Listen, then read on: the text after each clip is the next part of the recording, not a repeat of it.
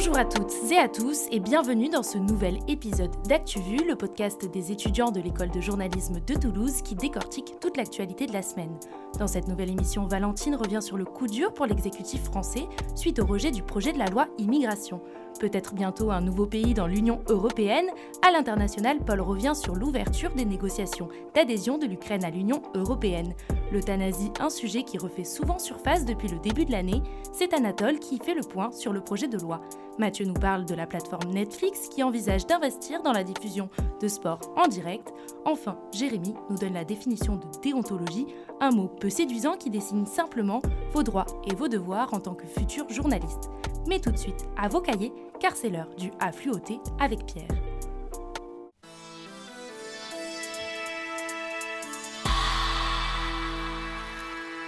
La COP28 qui se tenait à Dubaï s'est achevée mercredi après des heures de prolongation. Résultat, un texte progressif mais loin d'être satisfaisant. Frileux, modeste, prudent, on peut facilement qualifier le texte de l'accord adopté mercredi. Alors même si le fond paraît amer, il est malgré tout inédit puisqu'il appelle pour la première fois les 130 États signataires à abandonner progressivement les combustibles fossiles. Grossièrement, on doit retenir un triplement de la capacité d'énergie renouvelable mondiale d'ici 2030, une réduction de la production de charbon et donc l'objectif de neutralité carbone en 2050 renforcé. On vous donne d'ailleurs rendez-vous en début de semaine prochaine pour revenir dessus bien plus en détail. Si les producteurs d'énergie fossile ont la phobie du renouvelable, Isabelle Adjani, elle, semble terrorisée par sa feuille d'imposition. La comédienne a été condamnée par le tribunal correctionnel de Paris jeudi pour fraude fiscale et blanchiment d'argent. Sentence, deux ans de prison avec sursis et 250 000 euros d'amende prononcés à son encontre. Elle a été effectivement domiciliée au Portugal pendant deux ans et participé à une donation déguisée, faisant passer sous les radars fiscaux 1,2 million d'euros. Une décision difficile à avaler pour l'actrice, tout comme le sandwich poulet curry de Frédéric Becbédé au commissariat de Pau. Oui, il était sec selon ses mots à la sortie de sa garde à vue mardi. L'écrivain avait été placé en garde à vue après le dépôt d'une plainte pour viol. Il aurait une relation sexuelle non consentie avec une jeune femme avec laquelle il entretiendrait une relation depuis plusieurs années. Il rejoint ainsi la liste des personnalités publiques accusées de viol, comme Depardieu ou Coé récemment. Pour rappeler à Becbédé les notions de respect entre les genres, le Festival de Cannes désigne une figure du féminisme à la tête du jury de la 77e édition. La réalisatrice Greta Gerwig est notamment connue cette année pour avoir réalisé le plus gros succès de l'année au box-office mondial, Barbie. Elle succède ainsi au Suédois Ruben Östlund. Peut-être devrions-nous Éviter de prendre du smecta pour soulager les intestins, d'après une étude de prescrire. Oui, et c'est loin d'être le seul. L'étude nous dévoile la liste des médicaments plus dangereux qu'utiles. Parmi eux, Voltaren, le Maxilase, le Vogalène ou encore le Toplexil. Au total, 105 médicaments, dont 88 commercialisés en France, sont concernés. 13 sont accessibles sans prescription médicale. Pour le smecta, du plomb figurerait dans sa composition. Et on termine cette revue avec l'arrivée en Europe ce jeudi de celui qu'on surnomme le nouveau concurrent de X, anciennement Twitter. Développé par Meta, il se nomme Threads. Le réseau social est un quasi copier-coller de X, mais promet un espace de discussion plus apaisé. Mark Zuckerberg affirme que son dernier né rassemble environ 100 millions d'utilisateurs actifs par mois. C'est 300 millions de moins que X à titre de comparaison. Debout Macron, il a récupéré tous les tocards de la politique. Moi? Mais qui allait celle-là? Quelle indignité après le rejet de son texte à l'Assemblée nationale, l'exécutif tente de trouver un compromis par tous les moyens une mission complexe, Valentine. Les députés ont adopté lundi soir une motion de rejet contre le projet du gouvernement. Une commission mixte paritaire va se réunir la semaine prochaine. L'idée Trouver un compromis sur le projet de loi immigration. Lorsqu'une motion de rejet est votée, la proposition de loi est considérée comme rejetée par l'Assemblée nationale et la discussion s'arrête là. Alors la question que tout le monde se pose, mais que se passe-t-il maintenant? Que va-t-il advenir du projet de loi immigration porté par le ministre de l'Intérieur, Gérald Darmanin? Eh bien, le gouvernement a tranché, il part en commission mixte paritaire. Il y avait plusieurs choix, retirer le projet de loi tout simplement ou le renvoyer au Sénat pour une seconde lecture. Mais non, le gouvernement a choisi la solution la plus rapide et a décidé d'envoyer le texte en commission mixte paritaire. Alors, comment ça va se dérouler, me demanderez-vous? Eh bien, elle va réunir à huis clos 14 parlementaires qui reflèteront les équilibres politiques des deux chambres. Ici, la majorité est clairement à droite. Et en vue de cette commission, différents scénarios sont envisageables. Le premier scénario possible, c'est que le gouvernement trouve un accord avec les autres députés et sénateurs. Dans ce cas, le texte serait soumis au vote du Sénat et de l'Assemblée dès le lendemain. Le second scénario possible, c'est celui en faveur des républicains. Si la majorité accepte un tel accord, le rendu final de texte, très à droite, serait peut-être à l'origine d'une future crise gouvernementale. Autre scénario, celui où les parlementaires de la majorité présidentielle estiment qu'un accord est impossible. Dans ce cas-là, aucun texte ne serait soumis au vote. Le gouvernement pourrait aussi reprendre la navette parlementaire en renvoyant le projet de loi au Sénat, mais ce dernier a déjà fait savoir qu'il ne repartirait pas pour un tour, abandonnant simplement le texte. Et l'IVG va bientôt faire son entrée dans la Constitution. C'est le nouveau vote auquel va devoir se soumettre le Congrès du Parlement le 5 mars prochain, un texte qui reste décevant pour certaines organisations féministes qui estiment que le projet de loi ne protège pas assez l'IVG. La notion de liberté présentée est jugée comme trop faible par rapport à la notion de droit. Une mention dans la Constitution reste néanmoins un geste fort à l'heure où des pays comme la Pologne, la Hongrie et les États-Unis ont régressé dans le domaine. A noter que l'IVG est possible en France depuis la loi Veil du 17 janvier 1975 jusqu'à 14 semaines de grossesse et est entièrement pris en charge par la sécurité sociale.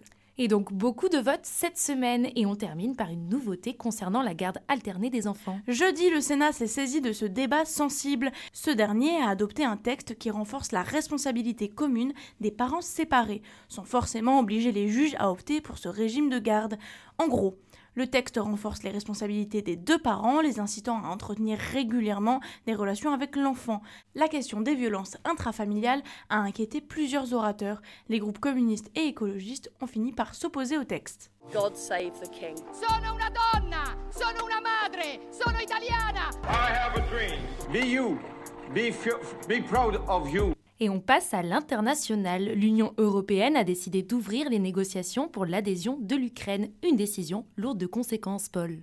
Oui, tout le monde s'attendait à de longues négociations, mais la décision a été prise dès ce jeudi, premier jour de sommet européen. L'ensemble des chefs d'État et de gouvernement de l'UE ont donné leur accord au coup d'envoi des négociations d'adhésion de l'Ukraine à l'Union européenne. Une décision historique qui pourrait mener à une Europe élargie. C'est un signal fort envoyé à Vladimir Poutine et surtout à Volodymyr Zelensky. Le président ukrainien a passé sa semaine en tournée mondiale pour s'assurer de fonds financiers pour la suite de la guerre. On l'a notamment vu aux côtés de Joe Biden aux États-Unis. Il a réagi rapidement sur X à cette annonce en déclarant C'est une victoire pour l'Ukraine, pour toute l'Europe, une victoire qui motive, inspire et rend plus fort. Et pourtant, il n'était que 26 à voter ce jeudi soir. Oui, le Premier ministre hongrois Viktor Orban joue un peu le rôle d'élément perturbateur dans cette UE unie sur le sujet. Tous les chefs d'État étant persuadés de son veto sur le vote, ils lui ont proposé de quitter la séance, ce qu'il a fait. L'unanimité a donc été trouvée à cette condition, mais le chemin est encore long pour l'Ukraine. Sur les 7 conditions requises pour son adhésion, l'Ukraine n'a rempli pour l'heure que 4. Il faudra dans quelques mois ou quelques années l'accord des 27, et donc celui de la Hongrie. Et le chef du gouvernement hongrois a en revanche réussi à bloquer le soutien financier de 50 milliards d'euros à l'Ukraine. C'était la promesse de Bruxelles sur 4 ans à l'Ukraine dans le cadre du plan d'aide européen. Cette fois-ci, les 27 n'ont pas pu s'entendre, et c'est encore Viktor Orban qui était à la manœuvre. Il a proposé aux 26 autres États de financer ces 50 milliards sans que la Hongrie n'ait à débourser un seul centime. Les leaders européens n'ont bien évidemment pas accepté. Le sujet sera de nouveau au centre d'un nouveau sommet en janvier 2024. En juillet, la Hongrie occupera la présidence tournante du Conseil de l'UE pour 6 mois. Viktor Orban aura donc le pouvoir de ralentir toutes les procédures. Pour que l'Ukraine intègre l'Union européenne, il faudra sans doute attendre plusieurs années, au minimum 5 ans. Et de son côté, la Pologne, pays frontalier de l'Ukraine, a un nouveau chef du gouvernement. Le nouveau Premier ministre polonais, Donald Tusk, a prêté serment ce mercredi. Âgé de 66 ans, il a promis de ramener la Pologne au cœur de l'UE. Déjà Premier ministre en Pologne entre 2007 et 2014,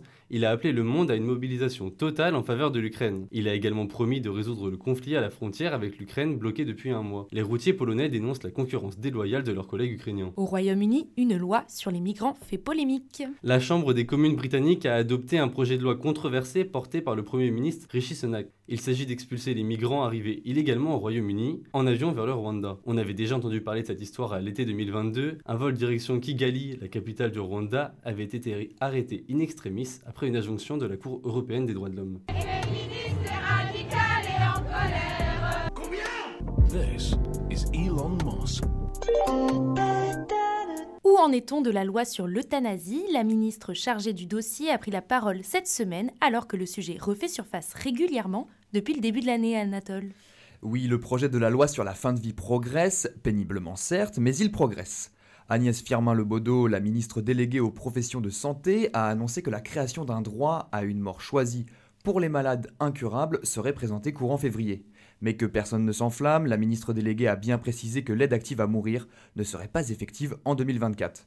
Interrogée sur le sujet par France Info, elle a déclaré qu'il faudrait au moins 18 mois de débat avant l'adoption du texte. Mais même si le texte n'est pas entièrement construit, on sait maintenant qu'il sera composé de trois axes. Les soins palliatifs, les droits des patients et l'aide à mourir, ce sont les trois parties qui constituent, je cite, le modèle français complet d'accompagnement à la fin de vie.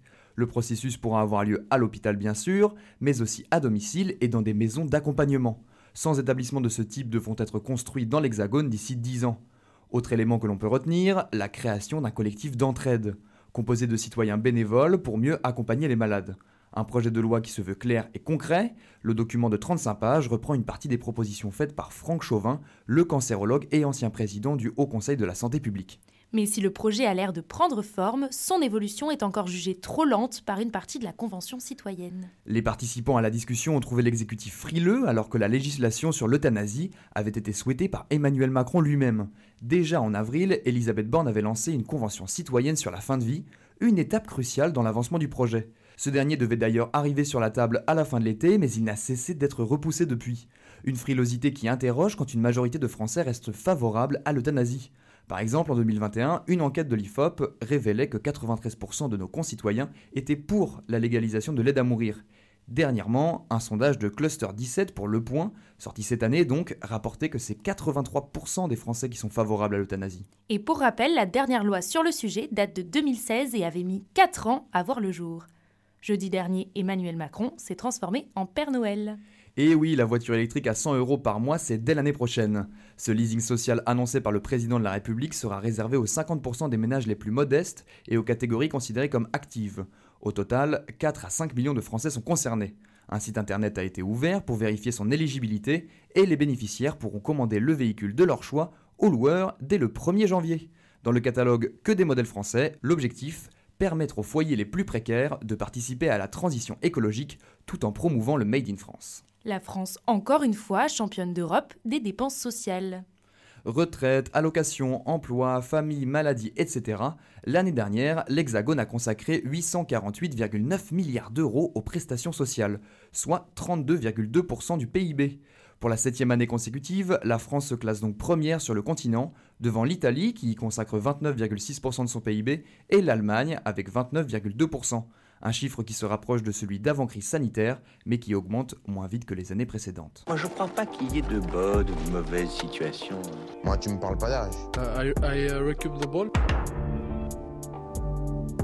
Netflix prendra-t-elle d'assaut le sport? La plateforme vient d'annoncer qu'elle organisera et diffusera un match de tennis entre Rafael Nadal et Carlos Alcaraz en mars prochain. Une incursion très récente dans le sport en direct, Mathieu. Le Netflix Slam sera seulement le deuxième événement sportif diffusé en direct par la plateforme de streaming. La première fois avait eu lieu en novembre avec la Netflix Cup, un tournoi de golf qui a associé 4 pilotes de F1 et 4 golfeurs professionnels. Car jusqu'à cette année, Netflix mettait surtout l'accent sur les documentaires, souvent en immersion. Il faut dire que cette stratégie a porté ses fruits. On pense notamment à l'immense succès de sa série sur la Formule 1, Drive to Survive. Paradoxalement, Netflix se retrouve avec un temps de retard sur la diffusion de sport par rapport à ses concurrents. Oui, Amazon Prime, Apple TV ⁇ Paramount Plus, d'autres plateformes de streaming se sont lancées dans le sport en direct bien avant l'arrivée de Netflix sur le marché. Cela permet de compléter l'offre, en plus des documentaires et des fictions, mais surtout de montrer sa présence dans le domaine du sport, un enjeu d'image donc. En France, Amazon Prime s'est tourné vers les droits de diffusion de la Ligue 1 et des Night Sessions du tournoi de Roland Garros, deux produits d'appel à même d'amener des nouveaux abonnés. Pourtant, leur présence est plutôt marginale parmi les diffuseurs. C'est vrai, et pour une raison très simple. Diffuser du sport en direct, ça coûte cher. Amazon Prime, qui gère aussi la production des matchs de Ligue 1, perdrait 130 millions d'euros par saison on peut comprendre pourquoi elle ne souhaite pas dépenser plus que les 259 millions d'euros par an qu'elle paye pour les droits du championnat de France. C'est aussi la raison pour laquelle Netflix a choisi de se lancer dans le sport en direct avec des productions maison, une manière de contrôler ses dépenses et de minimiser les pertes. En culture, le gouvernement a annoncé la mise en place d'une taxe pour les plateformes de streaming musical. Deezer, Spotify, mais aussi Google, Apple ou encore TikTok. Tout ce petit monde devra payer jusqu'à 1,2% de leur chiffre d'affaires à l'État français et ce dès 2024. La taxe servira à financer le CNM, le Centre national de la musique, instance créée en 2020 pour soutenir la filière musicale française à l'image du CNC pour le cinéma. Déjà débattue l'an dernier, la mesure a été saluée par le monde du spectacle vivant qui y voit un financement pérenne pour le CMN. Elle est aussi contestée par les plateformes concernées par la taxe. Spotify menace d'un désinvestissement du marché français. Pour absorber la taxe, aucune décision n'a encore été prise par l'entreprise suédoise.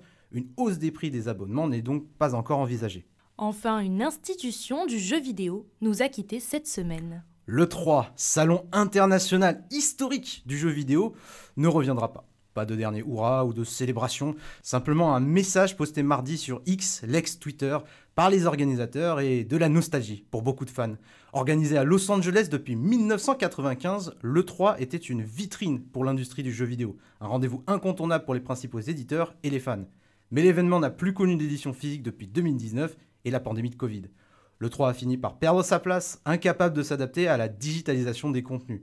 D'abord challengé par les événements organisés par les éditeurs eux-mêmes, on pense notamment au Nintendo Direct, au Xbox Showcase, l'annulation de son édition 2023, qui devait signer son grand retour, a eu finalement raison du salon.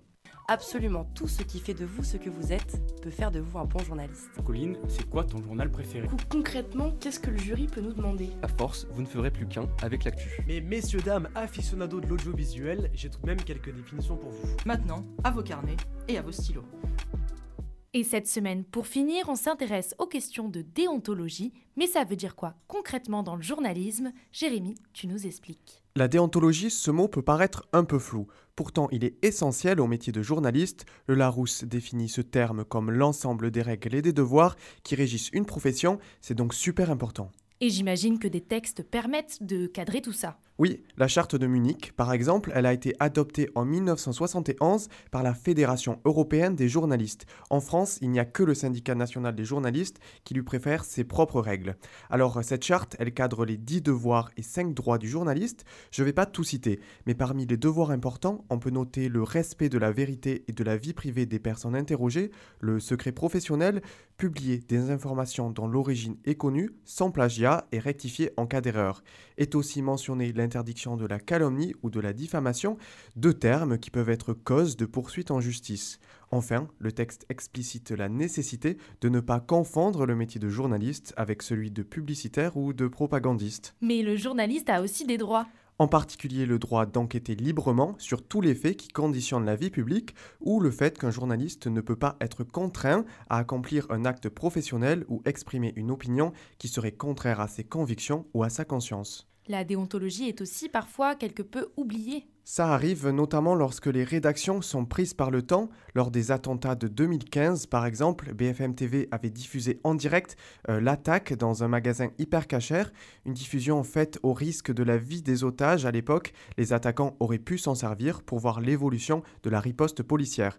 La chaîne avait alors présenté ses excuses et a depuis mis en place une charte encadrant certaines règles. Un autre exemple, l'an dernier, un journaliste du Point a publié un papier affirmant que le couple de députés Alexis Corbière et Raquel Garrido exploitaient une femme de ménage sans papier. Le journaliste n'avait pas multiplié ses sources ni croisé ses informations. Résultat, il a été prouvé que ce qu'il affirmait était faux, une erreur qui a signé sa fin de carrière.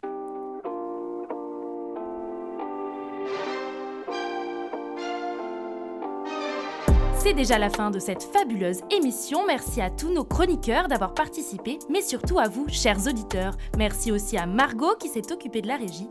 On se retrouve comme d'habitude la semaine prochaine et toute l'équipe vous souhaite un agréable week-end. À bientôt!